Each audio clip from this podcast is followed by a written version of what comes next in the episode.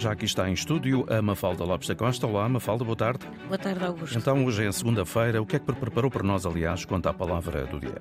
A palavra do dia é quadrilha. E uma quadrilha é um bando de ladrões ou de salteadores, mas é também uma dança alegre e muito movimentada e que originalmente se dançava só com quatro pessoas. E quadrilha é também a música que acompanha essa dança.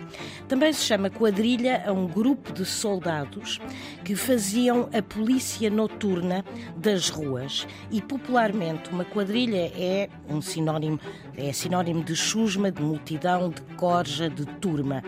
Ora, a palavra quadrilha chegou-nos através do castelhano, de quadrilha em castelhano, e inicialmente eh, servia para referir um bando armado que exercia malfeitorias. Ora, este bando armado e o facto de chamar quadrilha vem de quando se considerava legalmente que um grupo com mais de três bandidos era uma circunstância agravante para a pena em relação ao crime. Ou seja, se havia mais de três bandidos, a pena era maior. Palavra do dia, a edição foi de Mafalda Lopes da Costa.